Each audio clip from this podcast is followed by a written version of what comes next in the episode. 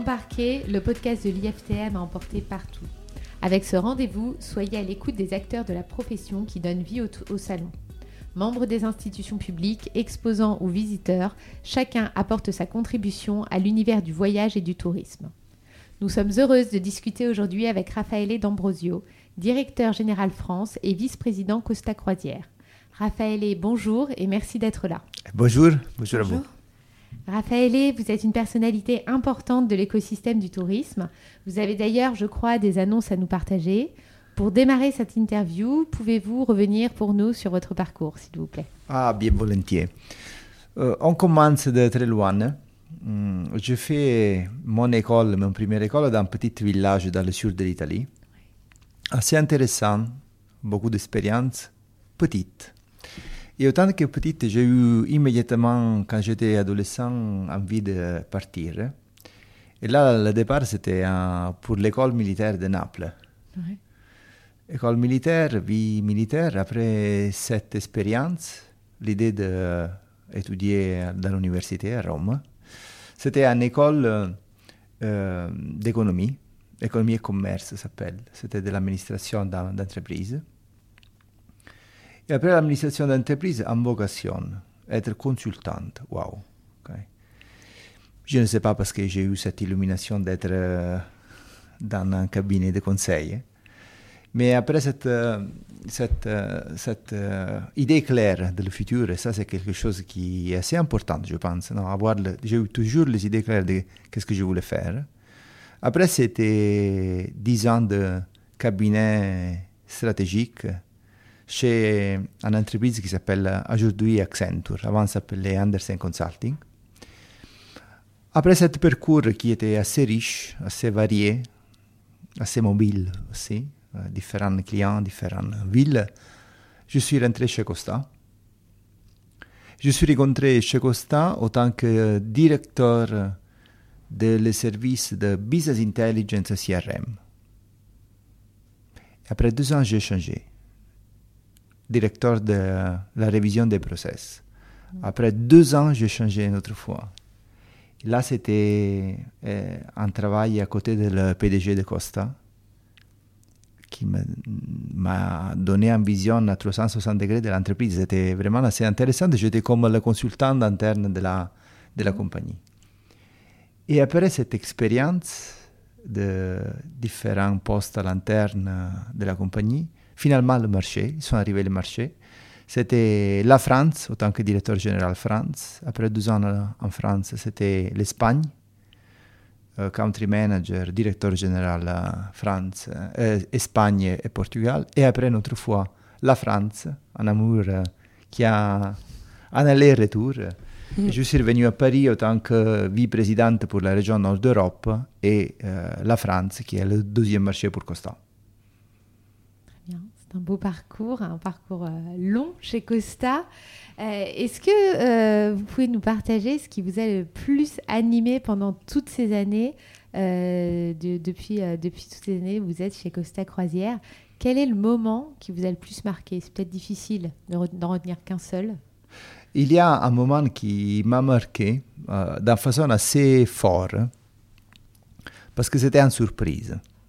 C'est le jour quand le PDG de Costa, Michael Tam, que je salue dans le cas il va écouter ce euh, podcast, il m'a dit Raphaël, il faut que tu maintenant tu vas être euh, un vrai, un vrai exécutif d'entreprise. Et cette chose, quand il me l'a dit comme ça, m'a un peu choqué, non? Parce que j'étais déjà un dirigeant, j'avais fait une belle carrière, et j'ai dit, mais Michael, pourquoi tu me dis ça? Je suis déjà où je dois y être, j'ai fait une belle carrière. Et il m'a dit, tu ne peux pas dire qui tu es euh, un vrai manager jusqu'à quand tu n'auras pas en gestion de une équipe qui est assez large, nombreux, et la euh, responsabilité d'un compte économique, un résultat d'entreprise, un résultat d'exploitation. Et il avait raison. Alors, le moment qui plus m'a marqué, c'était la première fois que je suis arrivé euh, en France parce que c'était à partir de ce moment que j'ai totalement changé mon vision des choses, euh, de conseils, de soutien, de support. C'était la responsabilité avant, la responsabilité du projet, mais avoir responsabilité par rapport à l'entreprise et des résultats des, équipes, c'est quelque chose qui est euh, différent. C'est une adrénaline différente et c'est aussi un plaisir qui est assez différent. Et ça, cette chose m'a marqué et je pense que c'est un des moments les plus forts que j'ai.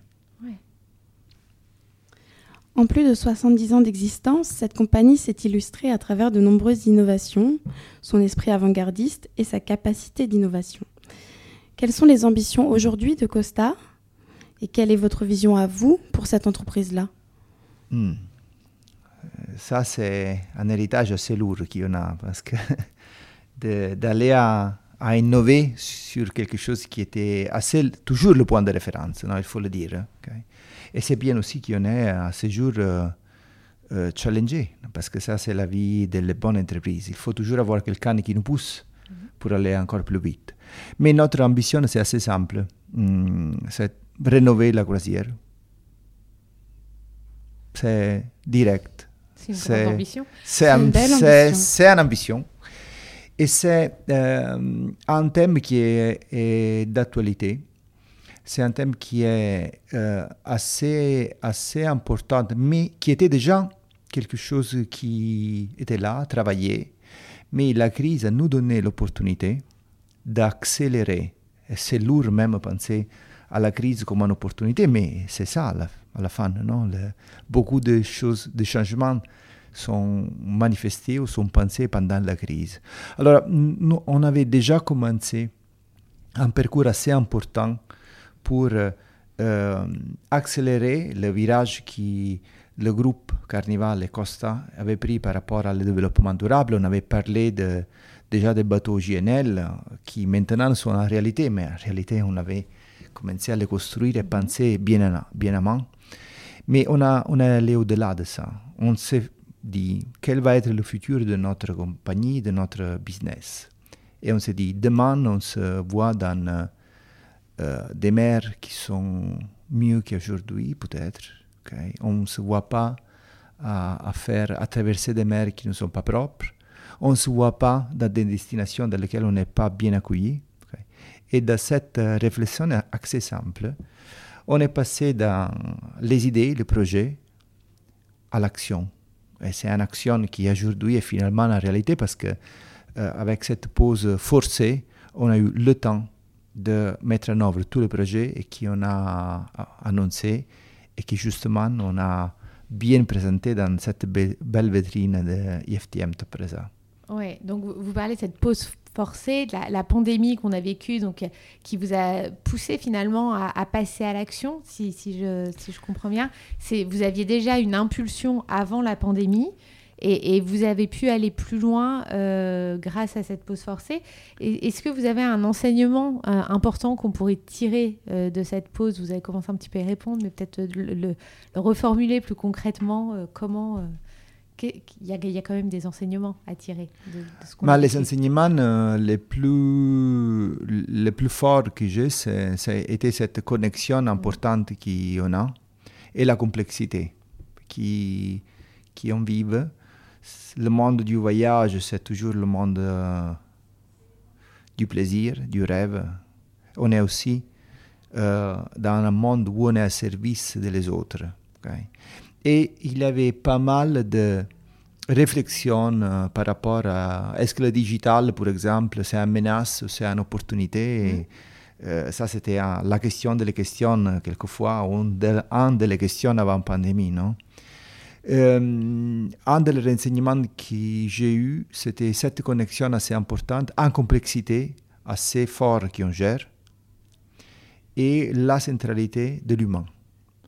Euh, la centralité, finalement, on peut dire que j'ai trouvé la réponse. Est-ce que le digital, c'est une opportunité ou c'est une menace C'est une opportunité pour avoir des superhumains, des, des métiers qui sont encore plus forts grâce le digital, parce que euh, quand les choses sont compliquées, et on était dans des situations compliquées, c'est toujours l'humain, les relations, les métiers, les professionnels, les agents de voyage qui font la différence. Et on le vit bien aujourd'hui.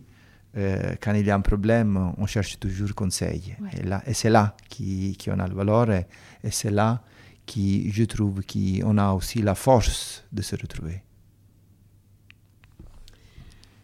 Raphaël, on connaît vos préoccupations pour le secteur euh, de la croisière, pour qui la sortie de crise n'est pas encore au rendez-vous. Malgré tout, comment se déroule la rentrée et quels sont les aspects positifs de celle-ci? Bah, La rentrée se déroule euh, plutôt bien, dans le sens que euh, quand je dois penser à, le présent, je pense à où on était il y a quelques mois. Et là, euh, on voit bien qu'on est dans une situation qui est beaucoup différente. Je ne pense qu'il est intéressant de discuter est-ce que c'est suffisant, c'est trop. On arrivera. C'est sûr et certain qu'on est beaucoup mieux de comme on était dans quelques, dans quelques mois. Pour ce qui concerne Costa, pour ce qui concerne la croisière en France, on part sur des bases qui sont euh, beaucoup plus avancées par rapport à la croisière de demande. Et la croisière de demande, c'est une croisière où on est totalement intégré. Pour ce qui concerne euh, la question environnementale, et ça c'est quelque chose d'assez important. Est-ce qu'on a terminé? Non, c'est une étape dans laquelle on est bien avancé, mais on parle d'un parcours.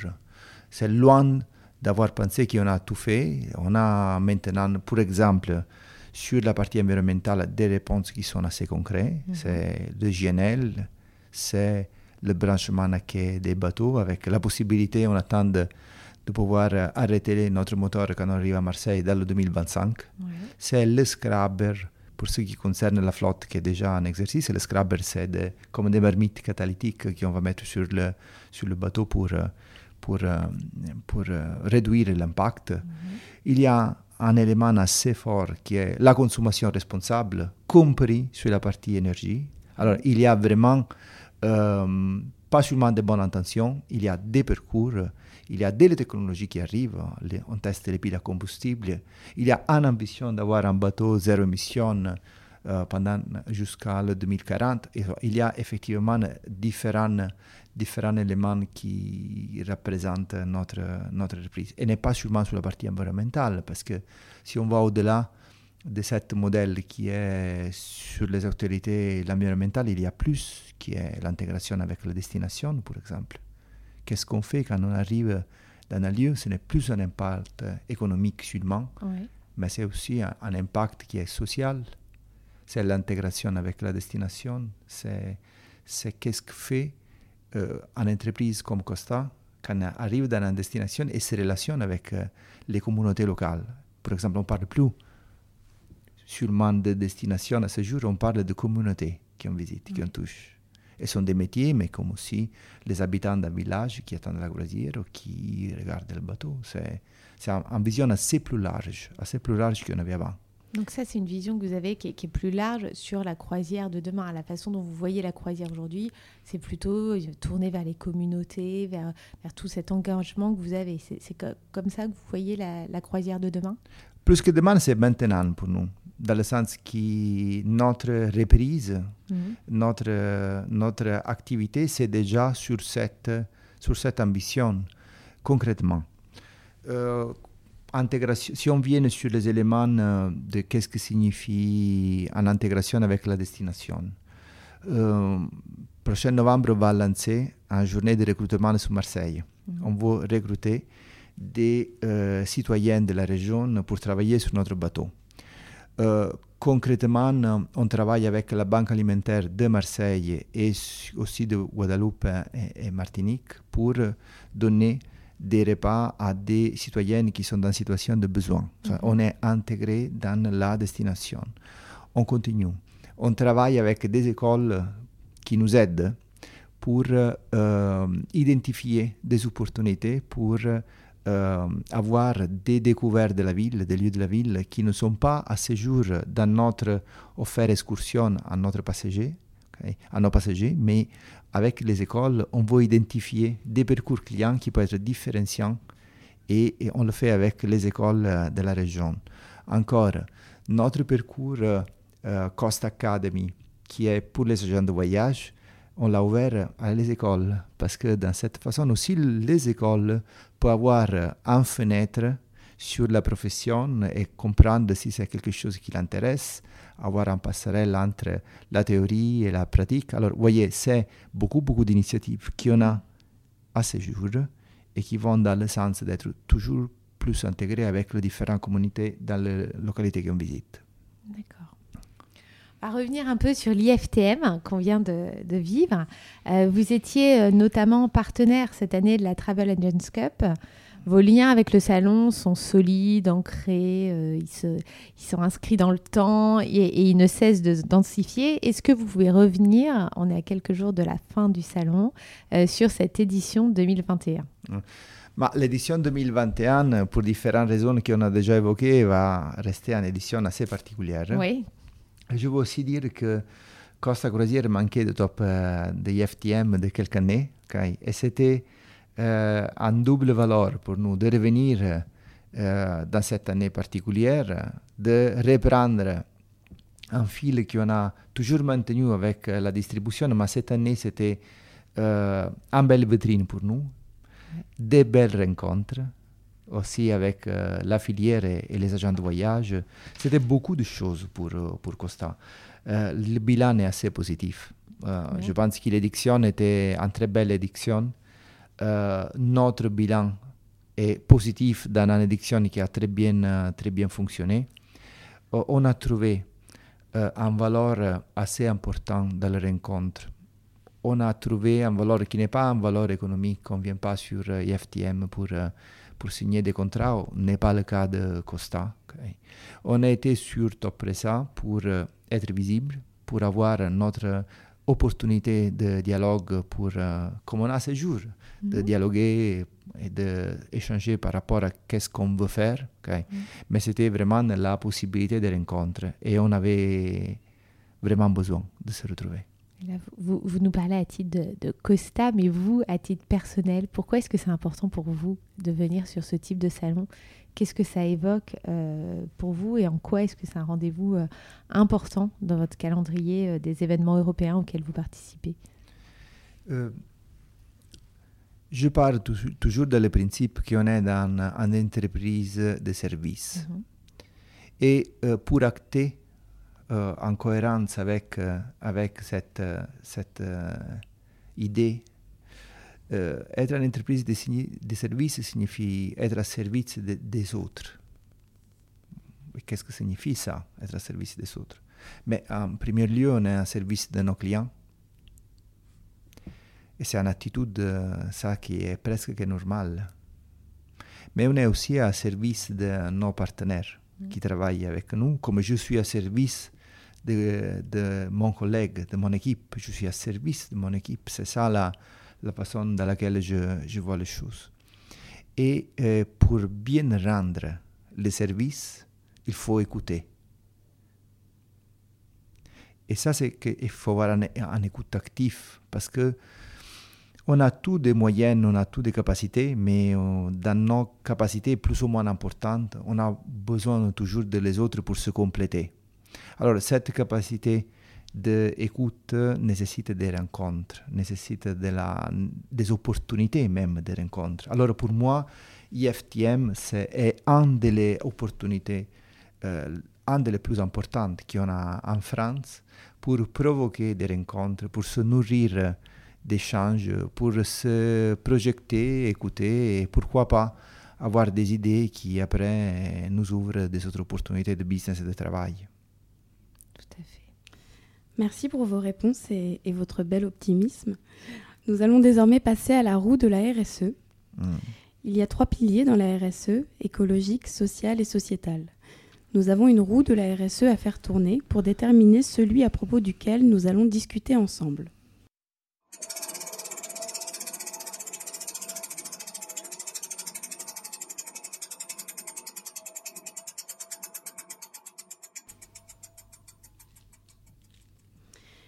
Allons parler avec vous du pilier environnemental.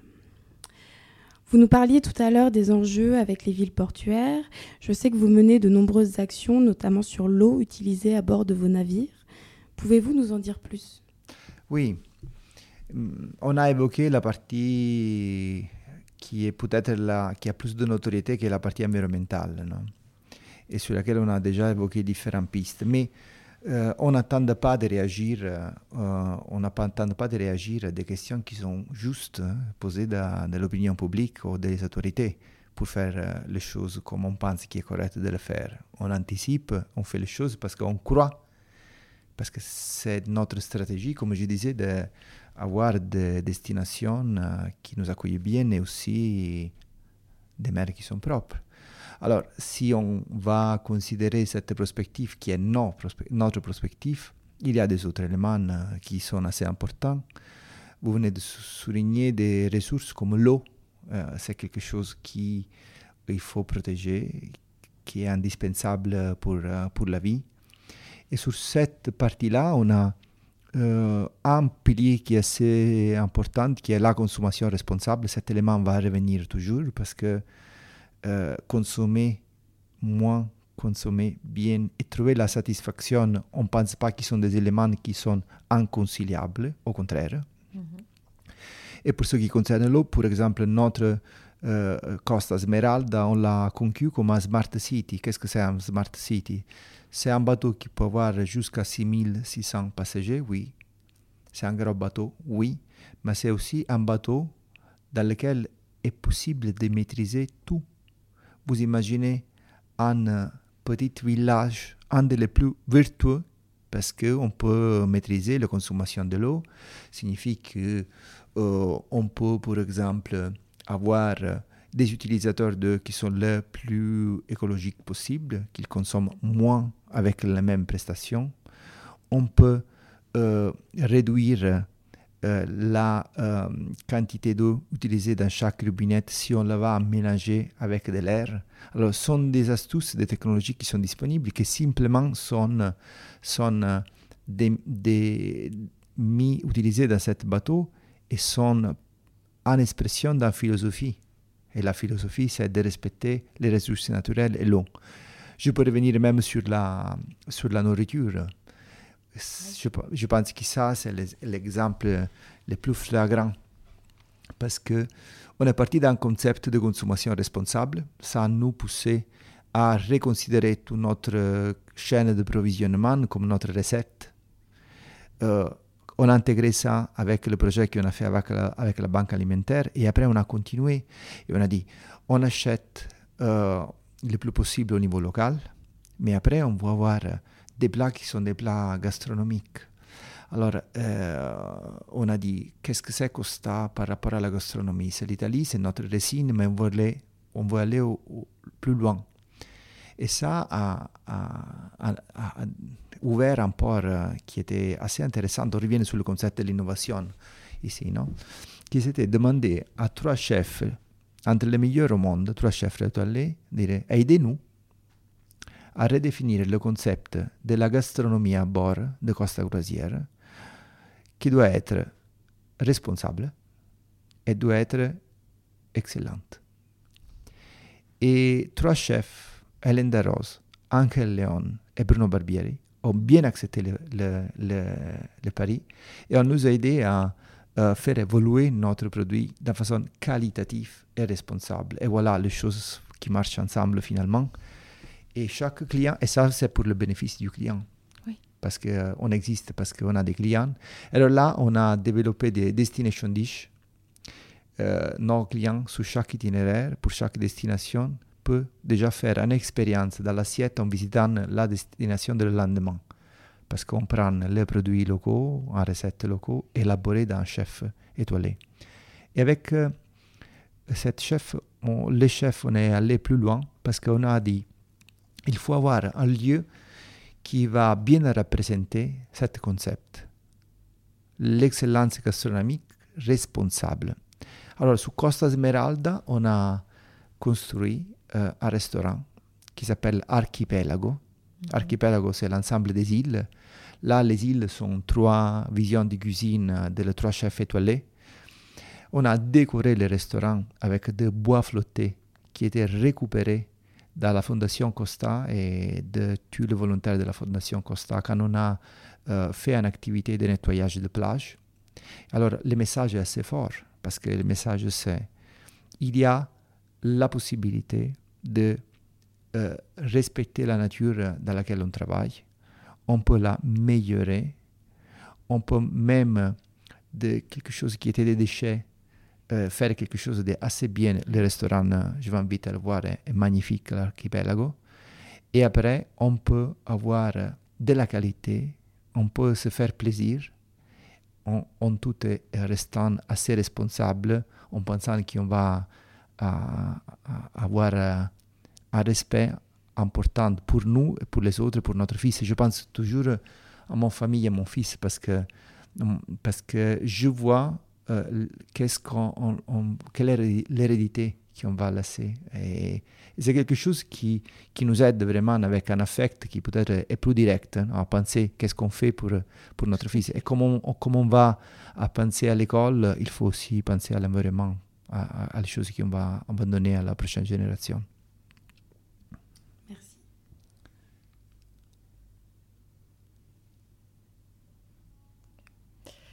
Merci pour toutes ces réponses, Raphaël. C'était complet, c'était enthousiasmant. Euh, il nous reste une question à aborder et ce sera la dernière. Euh, vous allez voir, elle est beaucoup plus légère que les autres. Euh, quel est le souvenir kitsch que vous rapportez de vacances? Hmm, Ça, c'est ça, c'est une question assez, assez intéressante. Regardez, euh, une des choses qui, qui, qui ont fait, euh, souvent, chez moi, on mange très bien, il faut dire. J'ai eu la chance de, que mon maman a toujours fait de la bonne cuisine. Peut-être que c'est pour le fait que je suis de, de l'Italie du Sud. Et Manuela, ma femme aussi, elle, elle, est, elle est, passionnée pour ça. Et, et peut-être, en continuant dans cette tradition, mon fils a étudié pour être chef. Ouais. Okay. Alors, Federico, ce jour, travaille dans la cuisine en Italie, dans, dans un restaurant. Et, et c'est comme un, un, dénominateur commun qu'on a. Okay? Et quand on est ensemble, on essaye toujours de découvrir les traditions, euh, les, les, traditions euh, locaux, culinaires, ouais. oui, culinaires, on l'explore ensemble.